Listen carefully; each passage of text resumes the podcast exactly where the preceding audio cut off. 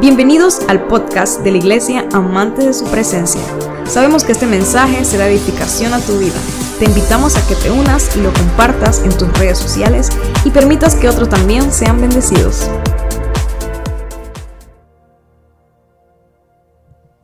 Amén, gloria a Dios. Dice que estaba Juan el apóstol, llevado por el Espíritu en el cielo una escena celestial. Y dice que él ve al Señor, al Todopoderoso, y tenía en su diestra un libro, sellado por dentro y por fuera.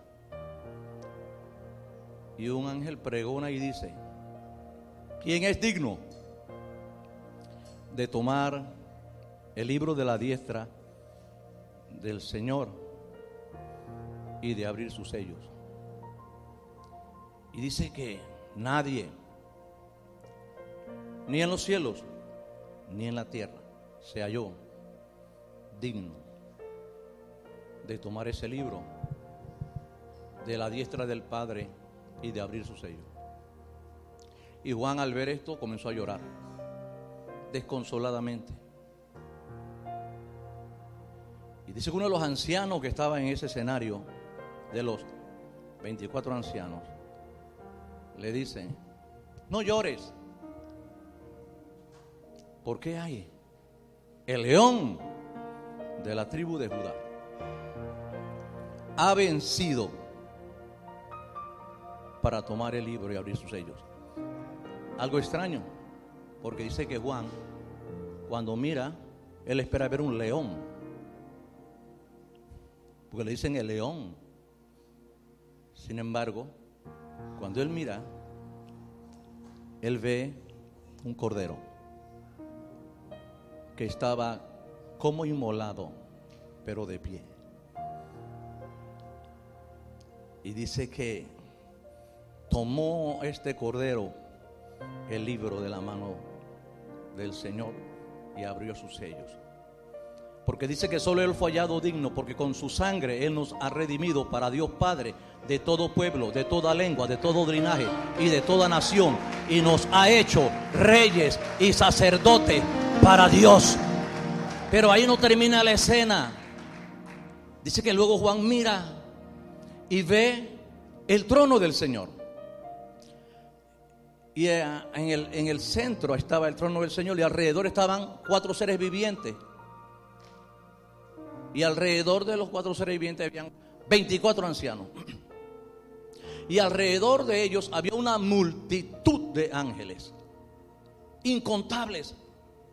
Eran millones de millones que a una voz decían, el cordero que fue inmolado es digno de tomar el poder, la riqueza, la sabiduría, la fortaleza, la honra, la gloria y la alabanza por los siglos de los siglos. Y dice que de pronto todo lo que estaba en los cielos y en la tierra y todo lo que en ellos había prorrumpió con fuerza y dijo, al que está sentado en el trono y al cordero sea la alabanza, la honra, la gloria y el poder, porque esto es vivir en su presencia y solo los que habitan en su presencia estarán en ese santo lugar divino y poderoso un día adorando como los cuatro seres vivientes que decían amén y esos 24 ancianos que se postraron y lo adoraron por los siglos de los siglos. Aleluya, alábalo, un fuerte aplauso al que vive. Porque aquí hay un ambiente de adoración. Aquí hay un ambiente de presencia de Dios. El Señor está en este lugar. Ciertamente hace honor a su nombre. Este es el hogar de su presencia. Alabado sea el nombre del Señor. Doy gracias a Dios por haberme invitado. Es un privilegio. Es una honra porque Él me considera su Padre espiritual. Y realmente así me siento. Y para un padre no hay algo más maravilloso que ver a sus hijos crecer y ser bendecidos. Y que el Señor cumpla en ellos su propósito. hay una honda satisfacción en mí porque uno puede decir, valió la pena, valió la pena el trabajo que se hizo, porque el fruto está aquí y sigue dando fruto. Ayer predicábamos a un grupo de líderes en la iglesia y le tocábamos el tema acerca de la vara de Aarón que reverdeció.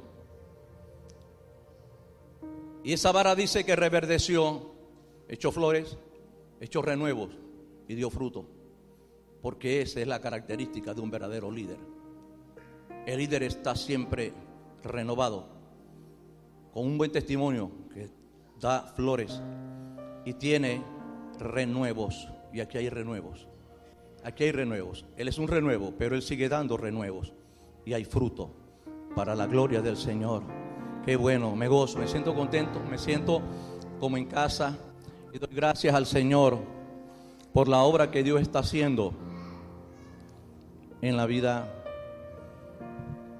de Leonardo y su amada esposa y su familia y todo el equipo de líderes que lo acompañan en esta grande misión, en esta visión que Dios les ha dado.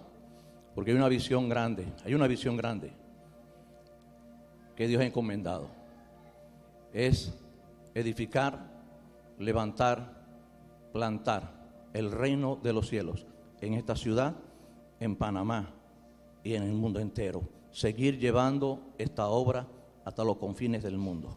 Doy glorias al Señor porque sé que la visión es grande.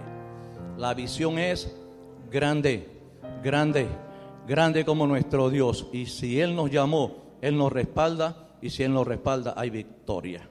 Si Él está con nosotros, no necesitamos otra cosa. Solo lo necesitamos a Él. Y si Él está con nosotros, somos más que vencedores. Alabado sea el nombre del Señor. Muy bien. Doy gracias al Señor por los líderes de la congregación que nos están acompañando en esta tarde. Algunos me sorprendieron, no sabía que estaban acá. Gloria al Señor. Qué bueno. Sí, pues tuvimos un culto maratónico esta mañana. Estamos celebrando en el mundo la iglesia lo que es la venida del Espíritu Santo, ¿verdad? Y tuvimos un culto maravilloso, precioso, precioso, esta mañana. Y bueno, uno, los pastores lo entienden y los líderes. Hay, un, hay como un agotamiento como que al final, ¿no? Pero a la vez hay como una renovación, una cosa extraña. Porque me decían, pastor, ¿usted va? ¿Para dónde que usted va, pastor? No, no, no, no. Quédese quietito.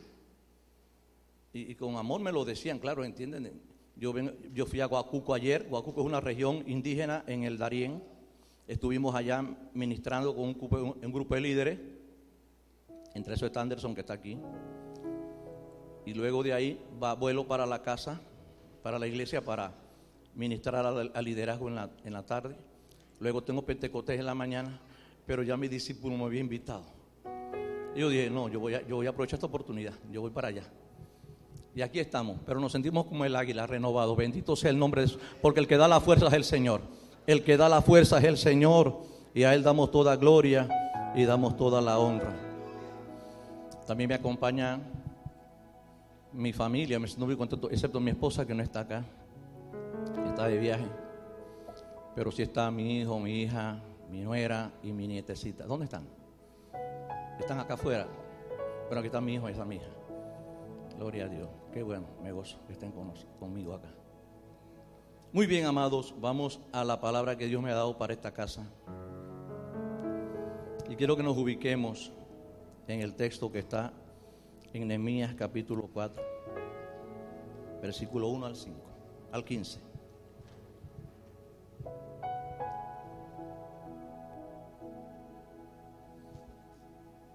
Si lo tiene y se pone de pie junto conmigo, por favor. Qué buena es la tecnología. Cuando venía para acá, no me había percatado que se me habían quedado mis, mis, segundo par de ojos. Y yo dije, bendito, ¿y ahora? Pero ni modo, el Espíritu tiene control de todo. Y efectivamente llego acá y es la tecnología aquí, resolviendo esto. Puedo verlo bastante bien.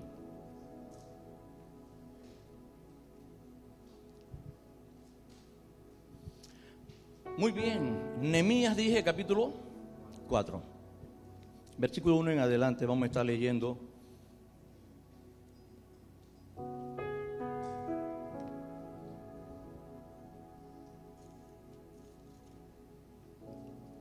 Lo tienen en la pantalla, ¿verdad? Ok, espera un momentito solamente, que lo quiero leer acá.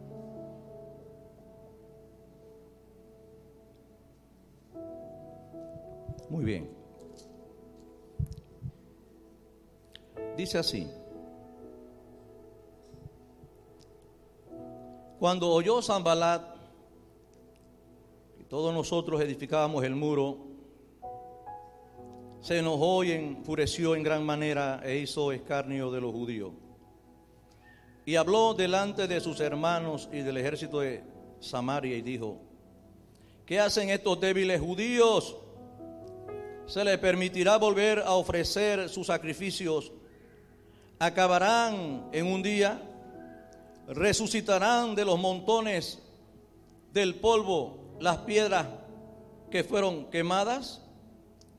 Y estaba junto a él Tobías, amonita, el cual dijo, lo que ellos edifican del muro de piedra, si subiere una zorra, lo derribará. Oye, oh Dios, nuestro, que somos objeto de su menosprecio, y vuelve el baldón de ellos sobre su cabeza, y entrégalos por despojo en la tierra de su cautiverio. No encubra su iniquidad, ni su pecado sea borrado delante de ti, porque se airaron contra los que edificaban. Edificamos pues el muro y toda la muralla fue terminada hasta la mitad de su altura, porque el pueblo tuvo ánimo, porque el pueblo tuvo ánimo para trabajar. Pero aconteció que oyendo Zambalat y Tobías y los árabes, los amonitas, los de Asdod, que los muros de Jerusalén eran reparados porque ya los portillos comenzaban a ser cerrados, se encolerizaron mucho y conspiraron todos a una para venir a atacar a Jerusalén y hacerle daño. Entonces, oramos a nuestro Dios y por causa de ellos pusimos guarda contra ellos de día y de noche. Y dijo Judá, las fuerzas de los acarreadores se han debilitado y el escombro es mucho y no podemos edificar el muro. Hasta ahí lo dejamos. Hemos puesto como título a este tema, ánimo, no te detengas. Dígale que está a su lado, ánimo, no te detengas. Si algo que se necesita hoy día, amado, es ánimo. Ahí la gente está desanimada, hermano, que no se puede, que la cosa anda mal. ¿Sí o no? Todo está difícil. Mira cómo anda la política, mira cómo anda la economía. Mira, hay una cara de desánimo, una, una actitud de desánimo por todas partes. Eso no debe prevalecer en el pueblo de Dios. Somos diferentes. Nosotros debemos vivir en el ánimo del Señor. Aleluya, porque sabemos que hay victoria en Jesús. Así que dile una vez más que está a tu lado, ánimo, amado. No te detengas, no te detengas, avanza. Oh, gloria al Señor. Porque el desánimo es terrible. ¿Sí o no? La gente desanimada, arrastrar gente desanimada es terrible, hermano. Mm, no, no, eso pesa mucho. Desánimo. Es cuando los sentimientos, hermano, frustran completamente las capacidades físicas, emocionales y espirituales. Cuando hay desánimo, todo se bloquea. ¿Sí? Que no se puede, comienzan el, el léxico, el vocabulario negativo. No se puede. Y es el momento cuando llega el desánimo donde se abandona la obra, donde se abandona el trabajo, donde lo que Dios ha puesto en nuestras manos lo dejamos. Y eso está ocurriendo con muchos ministerios, con muchos líderes. Están abandonando la obra del Señor porque están desanimados. Están como Elías, un hombre que hizo tantas cosas tremendas y de pronto una mujer le da unas palabras de amenaza allí y se vino abajo el ánimo de Elías. Ay, bendito. Y Dios tuvo que bregar con él fuerte para levantar el ánimo. Porque de que se levante el ánimo, se levanta. Dios levanta el ánimo. Y Dios va a levantar ánimo hoy. Y los que están animados van a estar más animados todavía. Porque la obra que estamos haciendo en este lugar necesita de gente animada. Gente que tenga ganas de trabajar, que le meta pasión. Sin pasión no se logra llevar a, cabo la obra del Señor.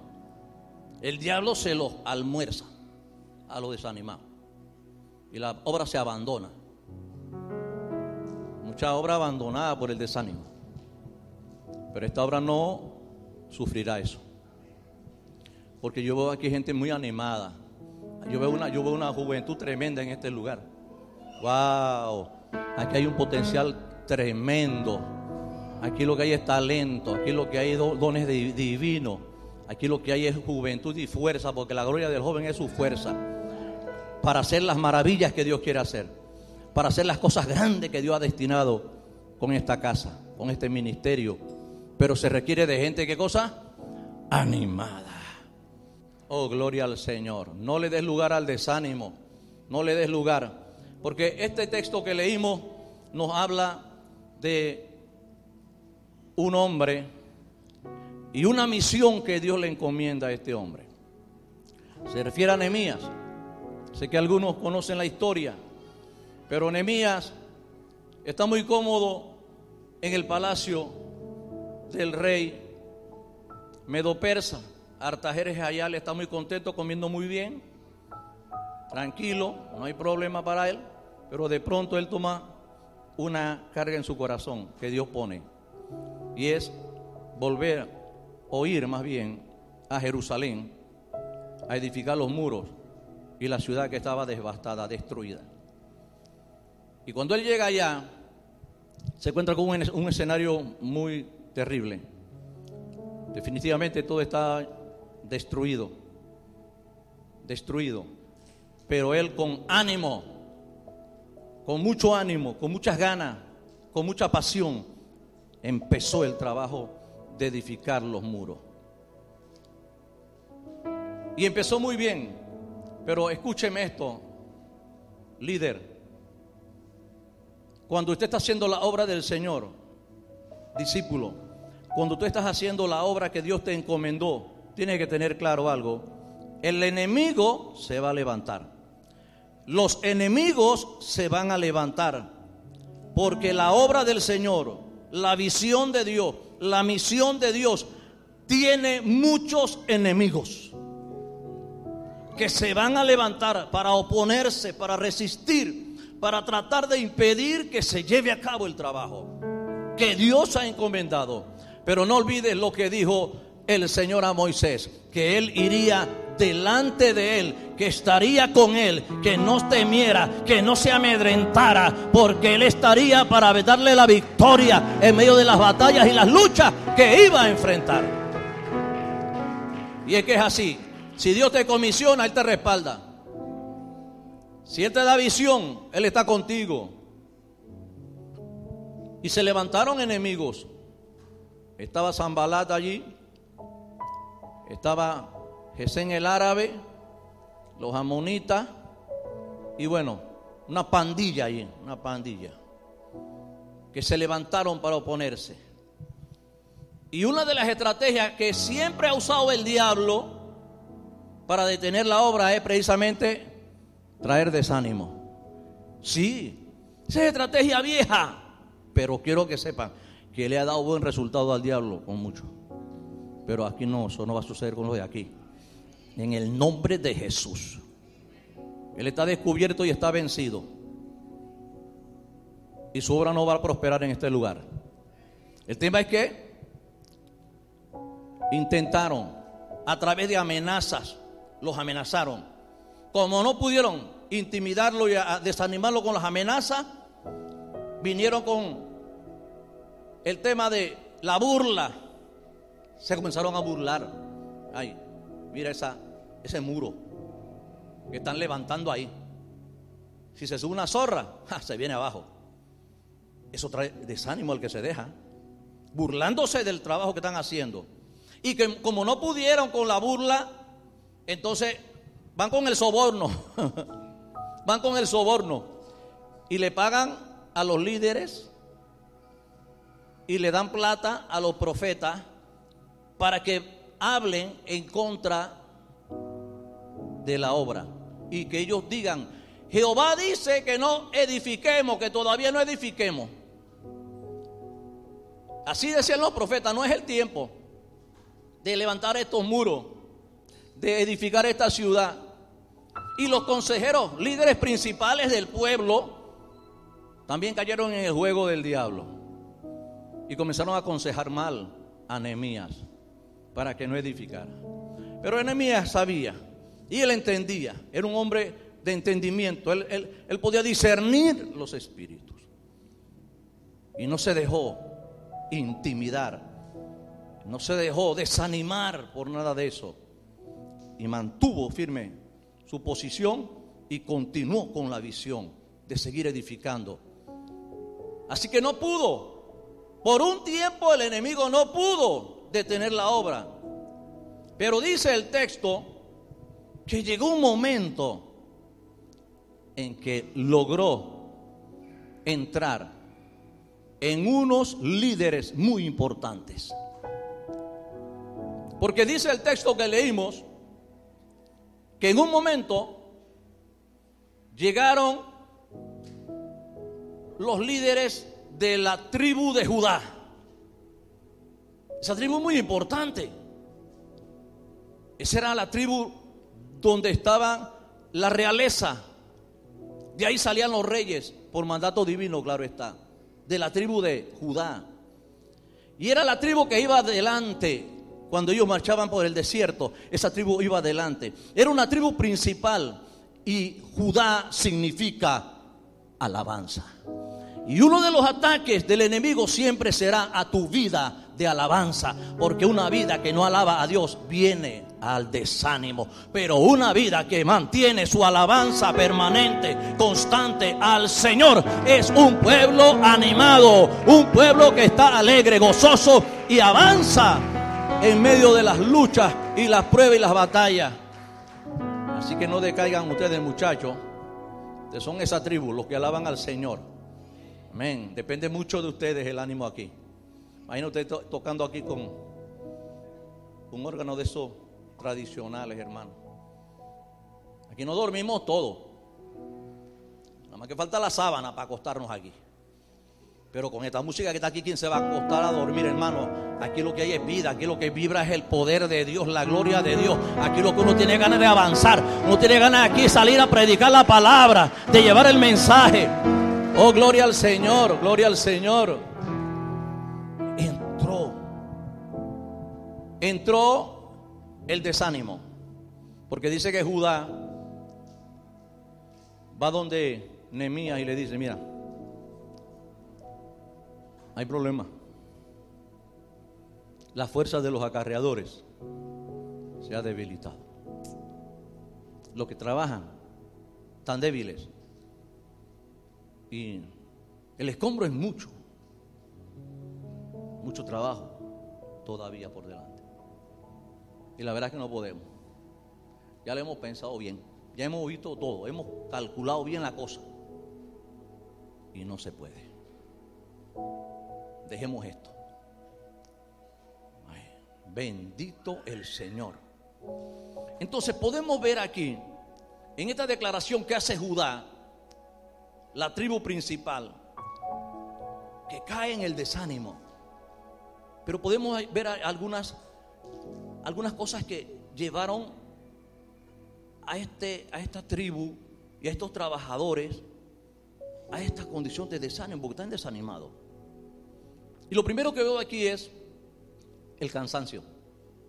Tenga cuidado con el cansancio. Hermano, esta obra es demandante. ¿Usted cree que este almendro, por qué ha florecido?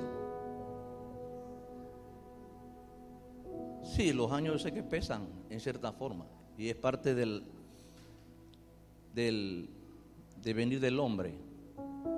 Pero créame que la obra que estamos llevando a cabo demanda mucho esfuerzo, mucho trabajo. Si no fuera por el Señor, no estaríamos aquí.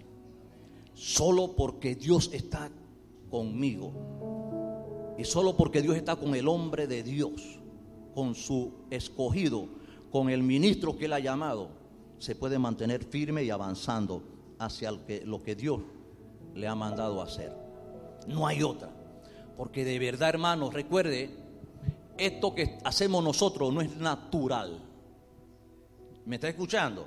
Esto no es, no es cualquier trabajo, no es un trabajo secular, ni el de construcción de los pesados. Es tan demandante como este trabajo que hace un hombre de Dios, un ministro de Dios, un siervo de Dios, un discípulo de Dios. Esta obra demanda, hermano. Esto no es fácil. Y hay que reconocer que de pronto llega el cansancio, ¿sí o no? ¿No se ha sentido usted cansado? De momento me le pregunto aquí a los que son pastores, que sé que llamaron algunos pastores, ¿verdad? Gloria a Dios, me lo bendiga el Señor. Bendiga su obra, que Dios te ha encomendado, te prospere. Pero viene cansancio. Fuimos pastor de jóvenes por un número de años y como el pastor Leonardo estuvo diciendo, él fue parte de nuestro equipo de trabajo, fueron, fueron 12 discípulos que estuve, tuve, y él fue uno de ellos. Y tengo que dar testimonio de eso porque la verdad que al que honra, honra. Él fue un discípulo esforzado y valiente, consagrado y de testimonio para la gloria del Señor. Y por eso uno entiende que Él está aquí hoy, al frente de esta obra. Dios le ha colocado.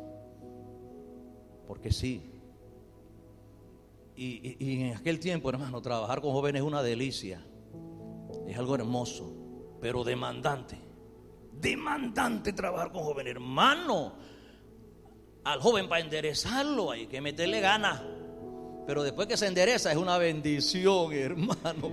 Después que el joven está enderezadito, bien dirigido, bien guiado, es un arma poderosísima en las manos de Dios. Poderosa. pero cuesta. Si no fuera por el Señor, ya le digo, eso no se haría definitivamente, eso no es un trabajo humano. Porque ¿quién, puede enderezar eh, un, un, hombre, una mujer que está chueca, torcida en ciertas maneras de su vida, su conducta, su carácter? Solo el Espíritu Santo puede hacer esa obra. Solo el Espíritu Santo. Así que uno tiene que buscar de Dios, hermano. Meterse en serio con Dios. Y había momentos donde uno se sentía cansado. Ya uno creía como quien dice tirarle el manto al otro. Ya, agarra tú esto porque la verdad que uno quiere agarrar ya su, descanso. Y luego Dios permite en su misericordia infinita, en su amor, que yo todavía no sé por qué lo hace el Señor, que mi pastor, él enferma y por causa de su enfermedad, él tiene que pasar el manto, tiene que pasar el, testigo. Y de entre todos esos líderes maravillosos que habían allí, de entre los que yo no era digno de estar, el pastor un día me llama a mí y me dice, Dios me dijo, mire eso. Ahora yo estoy contento porque dice que Dios le dijo. Porque si eso hubiera sido invento de él, que me dice, a mí me parece, yo no voy que me, parece. Eso no funciona conmigo. No, no. Pero él dijo, esa palabra no la olvidaré porque fue algo que me mantuvo enfocado y, aceptando el desafío. Cuando él me dice, Dios me dijo, wow, que tú vas a ser el pastor que sigue en esta casa. wow. Yo, no me la creía, hermano. De verdad, de verdad, de verdad se lo digo. Pues yo digo, pues los que están al lado, ellos pues son mejores, de verdad, y no lo digo por decir. Pero a Dios le plació escogerme a mí para seguir con la obra que por su gracia y misericordia allí está avanzando, seguimos creciendo, seguimos llevando a cabo la obra, seguimos formando discípulos como este, seguimos llevando el reino de los cielos hasta el Darién, hasta las comarcas de por allá de los, de los hermanos Wounán en, y, y, y Novebuglé, por la cordillera de Veragua y de, de Chiriquí, donde Dios nos mete para allá, vamos. Y ahí está. Pero hay momentos, yo lo tengo que confesar. Hay momentos que, ¿qué? Siento cansado. Me siento cansado, hermano. Y los hermanos los entiendo, ellos, me aman y me, se preocupan por mí. Mis, mis, líderes, colaboradores. Pastor, ¿cómo así, pastor? Baje la velocidad. ¿Cómo que ese tren tan pesado? Tranquilo. Ámese más. Y a veces lo siento como hasta como Pedro. Y dije, no te pase tal cosa, Señor. que no te suceda tal cosa. Yo, yo no lo reprendo, claro. Pues yo entiendo que su amor me comprende, ellos me aman y quieren, quieren cuidarme. Santo Dios. Pero viene el cansancio. Pero sabe algo, cuando llega el cansancio, ¿qué tú tienes que hacer? Tú tienes que hacer lo que dijo Pablo en Efesios 6:10. Fortalécete en el Señor y en el poder de su fuerza. Porque entiende, no tienes lucha contra carne ni sangre, sino contra principados y potestades, gobernadores de las tinieblas, huestes espirituales de maldad en las regiones celestes, las cuales Cristo ya los venció en la cruz del Calvario, dice la palabra. Porque dice la Biblia que Cristo venció al que tenía el imperio de la muerte, es decir, al diablo, y puso en libertad a los que estaban bajo el temor fueron puestos allí en libertad. Hay que fortalecerse en Dios. Mire, el cansancio del que yo le hablo no se soluciona yéndose unos días a la playa y allá al resort. Es bueno que se haga, ok, no, no, yo no digo que no. Si usted tiene la oportunidad, Dios me lo bendiga, vaya y gócese. Eso sí, no coma mucho, porque se me puede engordar. Pero vaya y goce. Alégrese. Eso es de Dios, ¿cómo no? Eso es de Dios. Pero yo te digo algo. Si tú quieres fortalecerte realmente, porque lo tuyo no es algo solo físico. Tu cansancio no es solo físico. Es un cansancio mental, emocional, algo espiritual. Ese descanso solo te lo puede dar el Espíritu Santo de Dios. Y para eso tienes que ir a su presencia. Y Él te va a renovar. Él te va a dar esas fuerzas como de águila, dice la palabra en el libro de Isaías 40. Seré ungido con aceite fresco, como dice el Salmo 92. Alabado sea el Señor. Yo me levantaré como ese águila, renovado, restaurado nuevamente, para seguir la batalla, para seguir la pelea. Aleluya. Porque ya tengo asegurada mi victoria. Amén. Así que esta es cuestión de fortalecerte y perseverar. Ya la victoria está alcanzada. Nos toca solamente perseverar. Si te sientes cansado, no te desanimes. No permitas que el desánimo lo haga. Porque el diablo es astuto y él está viendo que tú estás en un cansancio del trabajo que llevas. Y él aprovecha esos momentos para venir a traerte desánimo. Es decir, te das cuenta cómo estás trabajando de, duro, ¿sí? Estás trabajando, te, te, estás desgastando totalmente. Y mira, pues, lo que has logrado solamente. Y te mete por ese lado y uno comienza a decir, es verdad, yo pensé que había hecho más, pero nada más eso. Y dice, y ahora mira para el otro lado, todo lo que te falta todo lo que te falta por conquistar, todo lo que te falta por alcanzar, todo el trabajo que te queda por delante, entonces, ¿qué vas a hacer? Deja eso ya, acaba eso. Tira la toalla, renuncia. abandona el trabajo. Y muchos ceden por el desánimo. No caiga en eso. No caiga en eso. Fortalécete en el Señor. Fortalécete en Dios, en su espíritu, para que recobre fuerza como de búfalo y como de águila y puedas avanzar en la visión que Dios te encomendó. Dios te encomendó la visión, Dios te encomendó la misión. Dios está contigo, Él te fortalecerá para que logres llegar a la meta, llegar al propósito. Bendito sea el Señor, pero no solamente el cansancio, llegó a la vida de esa gente la frustración, la frustración, porque recuerde que dice que el escombro es mucho. Como les acabo de decir, el enemigo es astuto y cuando hay desánimo, lo que sucede es lo siguiente. Cuando alguien está desanimado, su mirada la aparta de la meta que Dios le ha encomendado, de la visión de Dios y la desvía hacia el problema.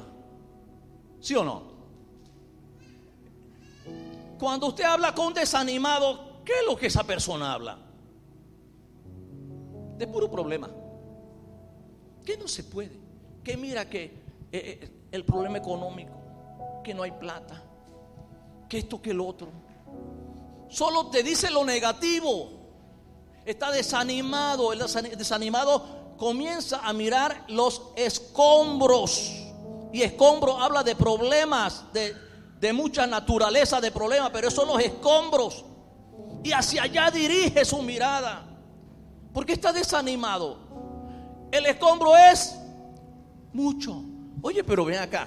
El texto, antes de decir esa expresión o esa declaración, la tribu de Judá, dice que ellos habían edificado hasta qué? Hasta la mitad. El muro estaba edificado hasta dónde? Hasta la mitad. 26 días trabajando. Ahora yo entiendo, e, e, eran poca gente, no era mucho, no eran muchos trabajadores y el trabajo era grande, era extenso, era intenso. Así que se cansaron, pues no eran muchos. ¿Cierto? Pero ya había llevado hasta la mitad. Pero de pronto el escombro, la cantidad de piedras que estaban regadas y amontonadas por todo lado de la, del anterior muro que destruyeron los babilonios. Eso estaba regado por todas partes. Ellos tenían que apartar todos esos escombros para edificar de base esa, ese muro.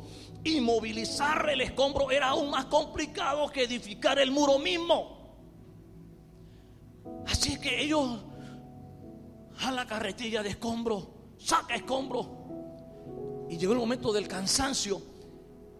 Y entró el desánimo. Al principio estaban cantando alegre. Todo lo podemos en Cristo que nos fortalece. Vamos hacia adelante. Hay victoria. Hay victoria en el Señor. Dios es bueno. Oh, es Él es con nosotros. ¿Quién contra nosotros? Vamos, este muro lo vamos a edificar. Esta ciudad la vamos a levantar. Estaban contentos. Y de pronto entró el desánimo. Y quedamos mirando los escombros. Podían mirarle el muro, la mitad, eso trae ánimo. Pero miraron los escombros. Y los escombros le hizo pensar, los problemas les hizo pensar que no se podía edificar el muro completo. Que ya no.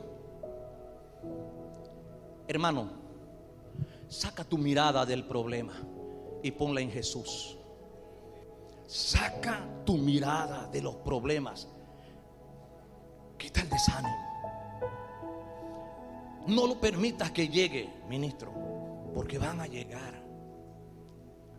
Escombros van a haber.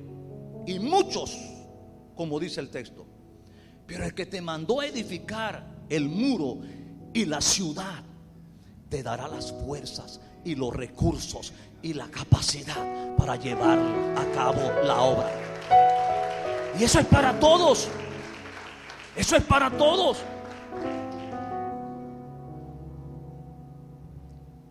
Sí, estaban un poco frustrados al ver tanto escombro. Y eso fue lo que pensaron, no podemos. Se sintieron entonces fracasado, que es otra cosa que siente el, desanimado, se siente fracasado. Dijeron, no podemos. Y cuando dice la palabra no podemos es fracaso. No podemos. El escombro es mucho, frustración. No podemos, fracaso. Fracaso. Ya ellos mismos se descalificaron. Ellos dijeron, no podemos. Hermano, bueno, yo entiendo, yo no conocía la palabra que se iba a escribir unos cientos de años más adelante, pero nosotros sí la conocemos. Y la Biblia dice en Filipenses 4:13 y en Romanos 8:37 Santo, en una la conocemos, ¿verdad? Antes, en todas estas cosas, somos más que vencedores en Cristo Jesús. Alábalo, dale un aplauso al rey. Que no puede, no puede el diablo y no pueden los demonios y no pueden el enemigo, pero nosotros sí podemos.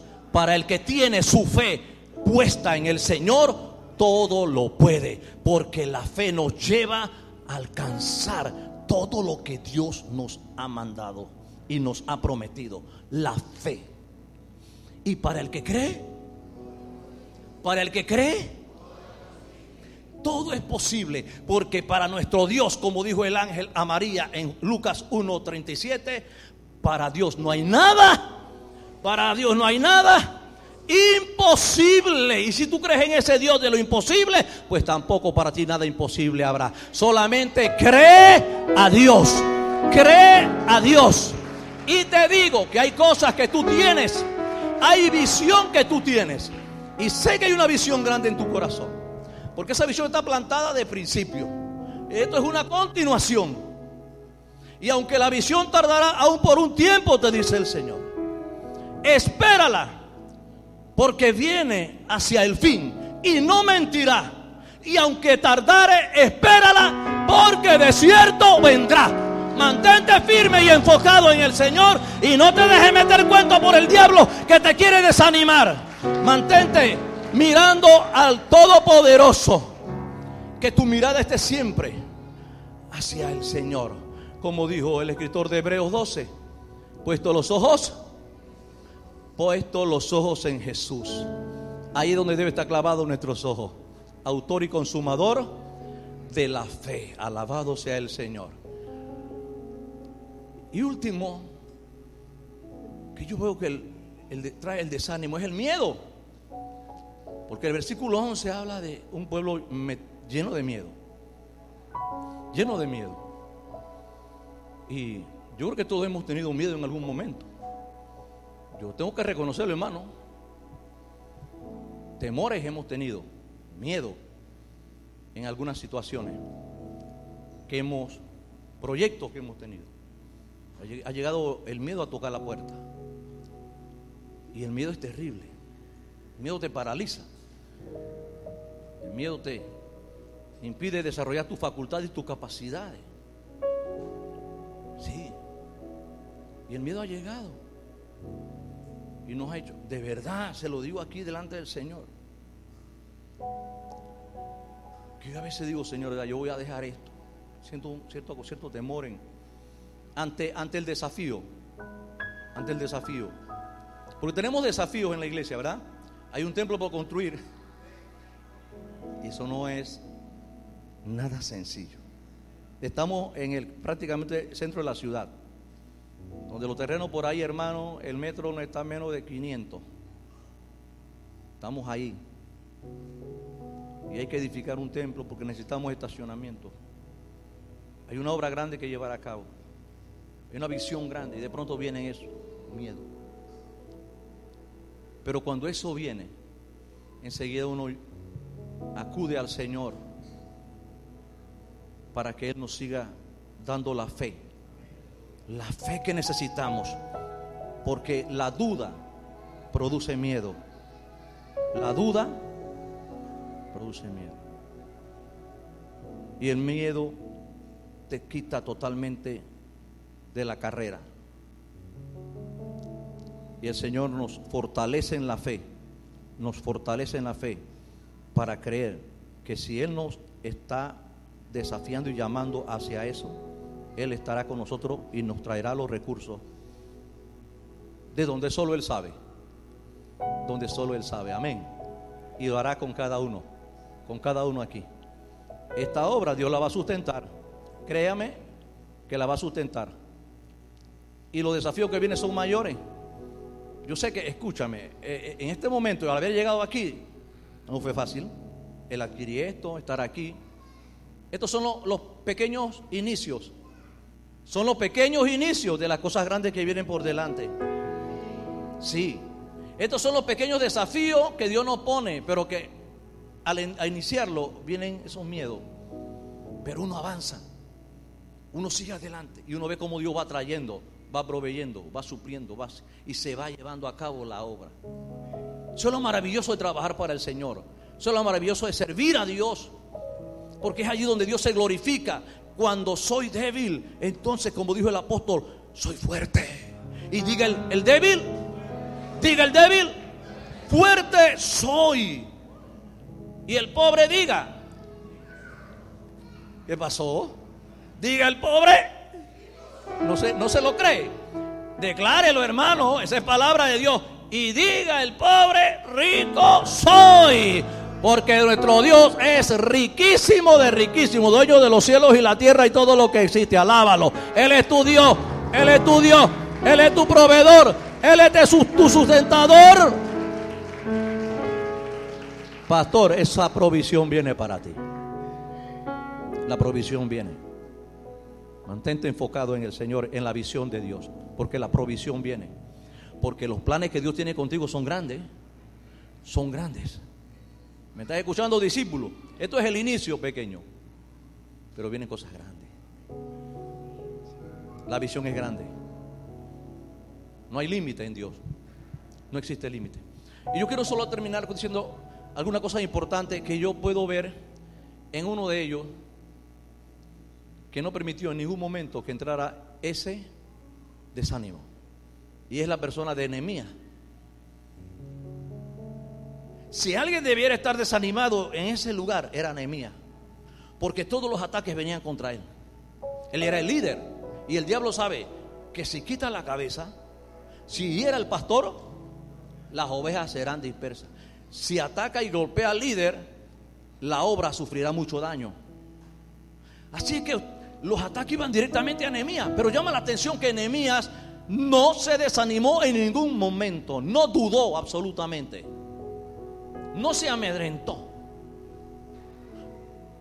Se mantuvo como un, como un cedro de Líbano plantado en la casa del Señor, firme, como una palmera que florece, firme, firme, creyéndole al Señor contra tantos enemigos.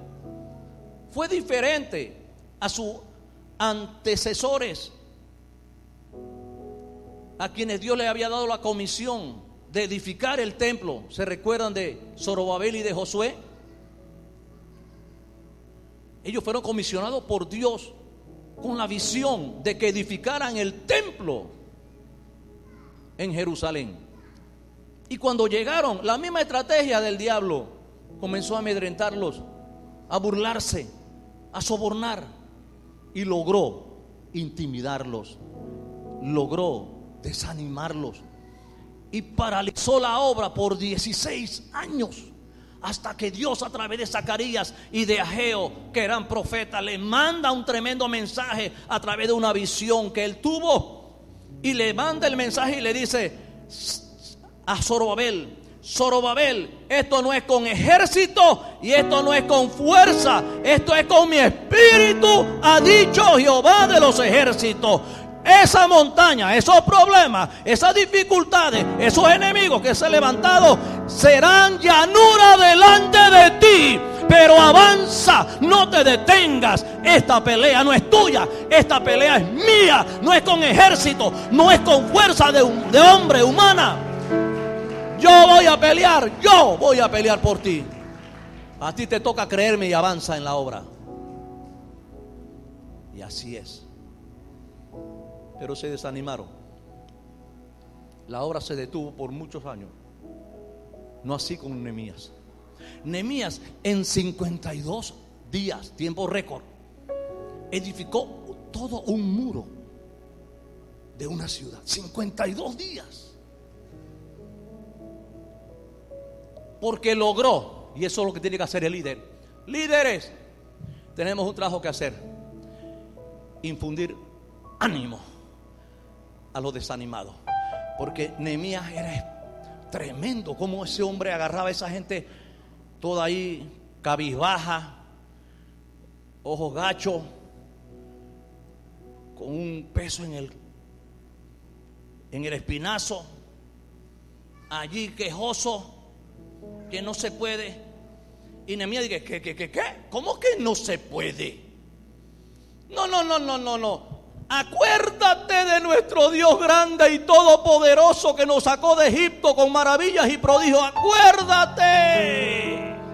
Y ahora tú levántate y pelea por tu familia, pelea por tus hijos, pelea por tus hijas, por tus mujeres, pelea por la ciudad, pelea. Y se levantaron y avanzaron y lo lograron. Nehemías era experto levantando ánimo. Hay que levantar a los desanimados. De hecho, el apóstol Pablo en la primera carta tesalonicense, capítulo 5, le dice a los líderes que una de sus labores es alentar a los desalentados. Sí, tenemos que hacer eso, hermano. Usted ve a alguien por ahí que está, que ya no quiere, ¿por qué no vas, no a la iglesia? ¿Por qué no te congregas ya? No, hermano, no sé, bro. Yo tengo muchos problemas. Antes de venir a la iglesia no tenía tanto problema. Ahora sí tengo problemas. Y está todo cabibajo, desanimado. Y el diablo le hizo creer que allá está mejor que acá. Hay que animarlo y decirle, no, no, no. Eso es un momentito que Dios te está probando para ver qué hay en tu corazón, pero persevera, porque Dios tiene algo grande para ti más adelante. Sigue, avanza, congrégate, porque no debe dejar de congregarte como algunos tienen por costumbre. Que el diablo le metió el cuento que ya no se tiene que congregar. Ahora es suficiente con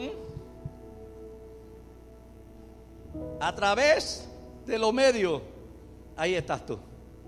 Viendo el culto en tu casa sentadito allá y te sientes que estás bien. No. Te vas a ir secando más y más y cada vez más hasta que se apagó el tizón y ya ni humo echa.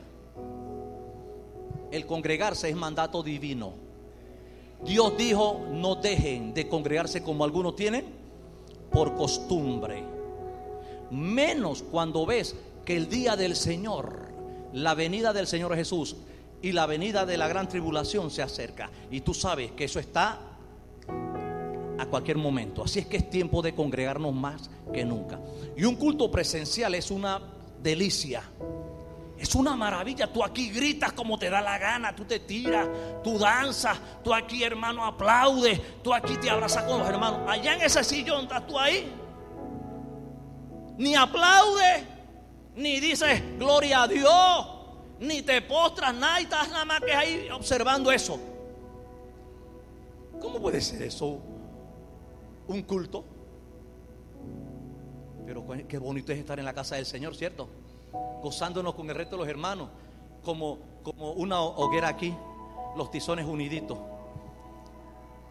Yo no sé por qué me metí por aquí, pero déjeme decir esto.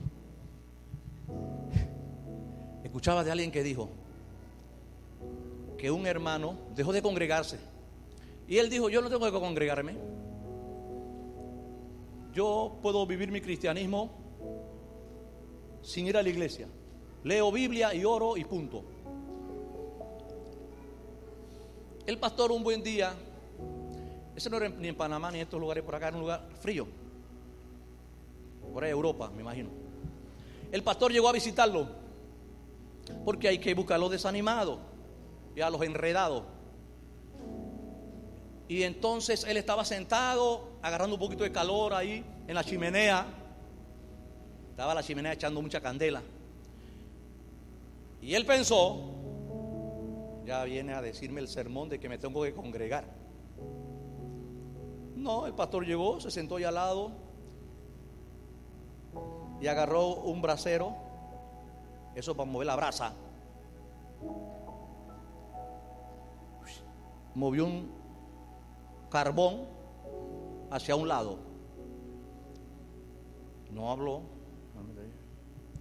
Se quedó ahí. Se quedó hasta que el tizón, cuando lo sacó, estaba que era candela viva, rojo.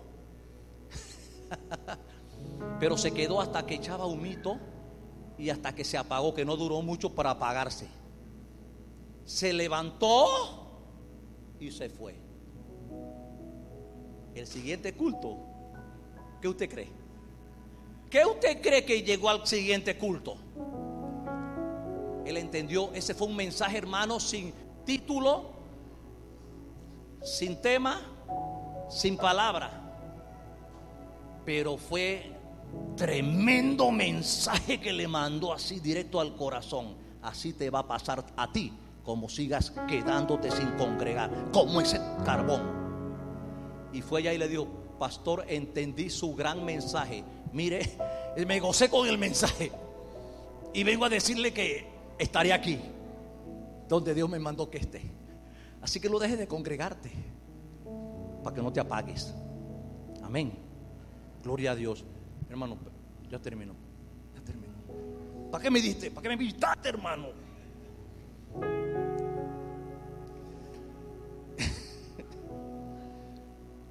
Gloria a Dios. Solo se los menciono. No permitas que el desánimo entre. Y para que eso no ocurra, tienes que hacer lo siguiente concéntrate en tu propósito.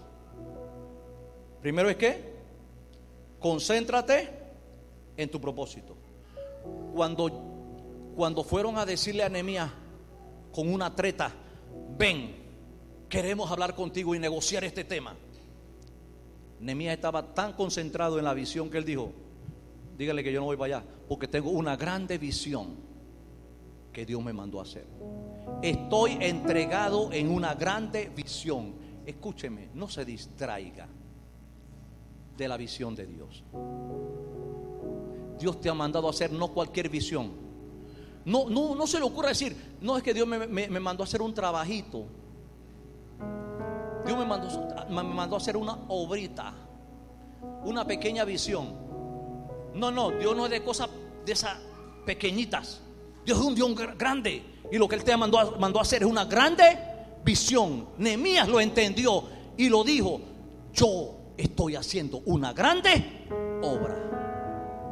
Lo que Dios está haciendo contigo es una grande obra. Algo grande Dios tiene contigo. Debes cambiar esa mentalidad.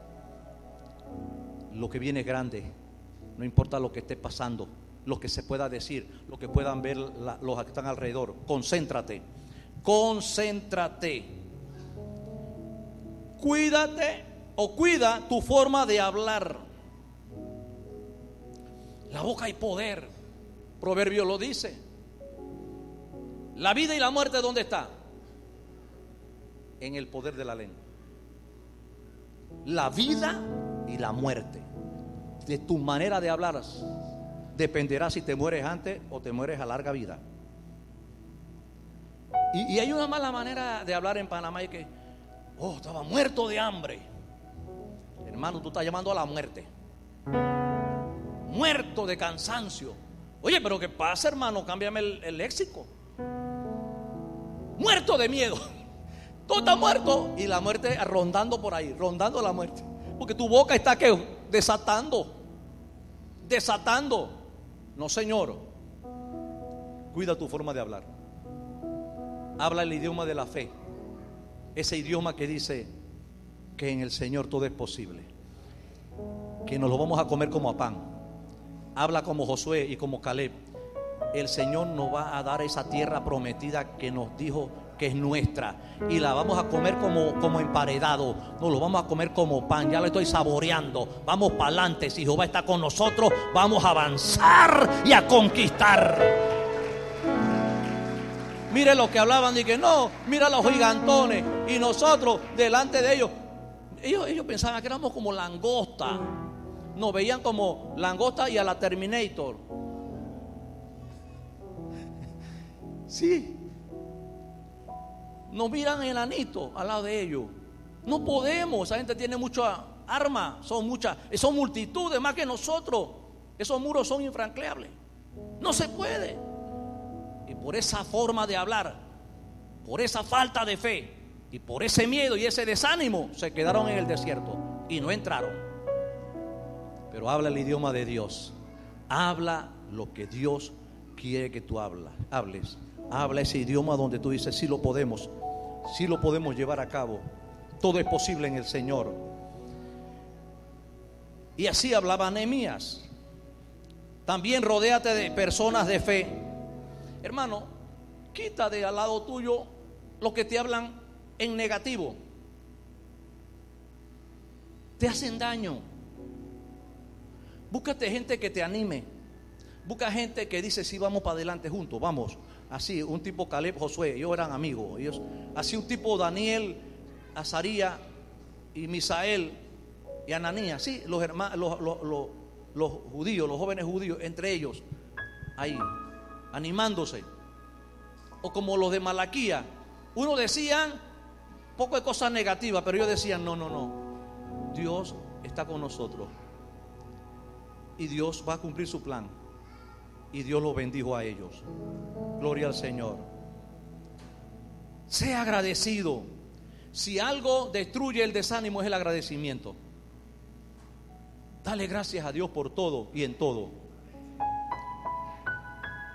Si las cosas no van bien, dale gracias a Dios. No porque no van bien, sino porque tú sabes que por algo Dios lo permite. Pero tú sabes que Él te va a sacar de ahí. Pero sea agradecido. Estás con situaciones de, económicas malas o de enfermedad o de familia, no sé. No te desanime. Y no seas quejoso, dale gracias a Dios. Desarrolla un espíritu de gratitud. El espíritu de gratitud, hermano, provoca la gloria y el poder de Dios en ti y alrededor tuyo. Nada más que mira a Pablo y a Sila, metido en una cárcel en Filipo, habiendo sido azotado hasta sacarle sangre, dejarlos hinchados, desbaratados.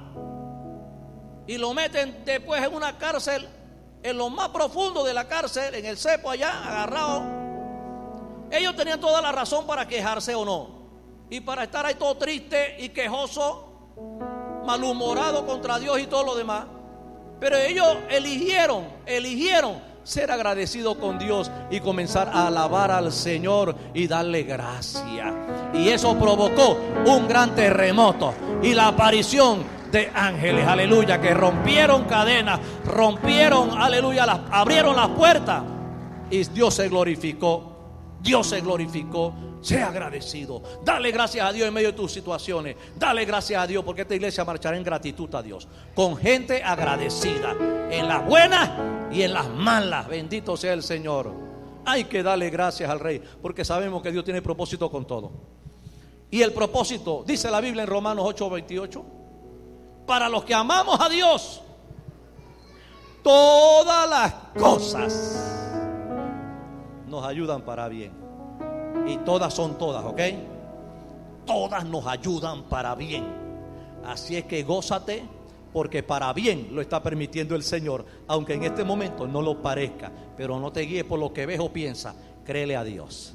Él lo está permitiendo para tu bien, para tu bien.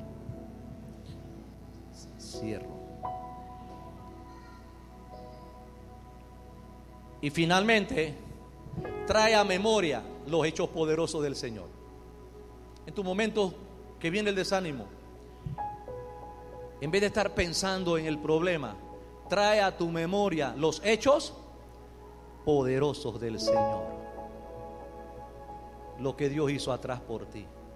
Cómo el Señor se glorificó ¿Habrá hecho Dios algo maravilloso en tu vida en el pasado? Yo estoy lleno de testimonio, hermano, pero testimonio tras testimonio de cómo Dios hizo cosas poderosas. Por eso Él permite a veces las situaciones difíciles, porque en las situaciones difíciles se va a manifestar la gloria de Dios. Y esa manifestación de la gloria de Dios te servirá mañana para que recuerde que el Dios que te sacó de aquella es el mismo que está contigo y te sacará de la que estás en ese momento. Y ese será otro testimonio para lo que viene más adelante. Trae a memoria los hechos poderosos del Señor. Recuerda cómo le hizo esa maravilla, cómo te sanó, cómo te proveyó, cómo te libró de la muerte, cómo te libró de tus enemigos. Hermano, hay testimonios. Y uno medita en eso. ¿Y cómo te anima? ¿Cómo te anima? ¿Cómo te alimenta la fe? Y tú dices, no, a este también me lo voy a comer como a pan. En el nombre de Jesús. Vamos para adelante. Estoy hablando como con hambre, hermano. ¿ah? Vamos a comer como a pan.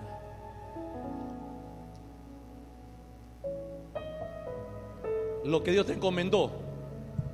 Un día tú dirás como Nehemías. Lo terminé. En 52 días. Nehemías tuvo la satisfacción profunda. El gozo de haber terminado la obra encomendada. Que podamos decir como el apóstol Pablo en 2 Timoteo 4:7 he peleado la buena batalla. He corrido la carrera. Por lo demás me está guardada la corona de justicia que me dará el juez justo, no solo a mí, sino a todos los que esperan su venida. Ese es el final que debe tener todo hombre y mujer de Dios un final glorioso y victorioso y triunfante. Póngase de pie.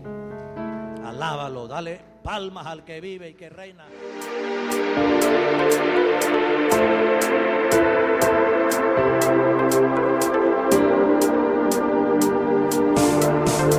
Esperamos que este mensaje haya sido de edificación a tu vida. Recuerda, suscríbete y síguenos.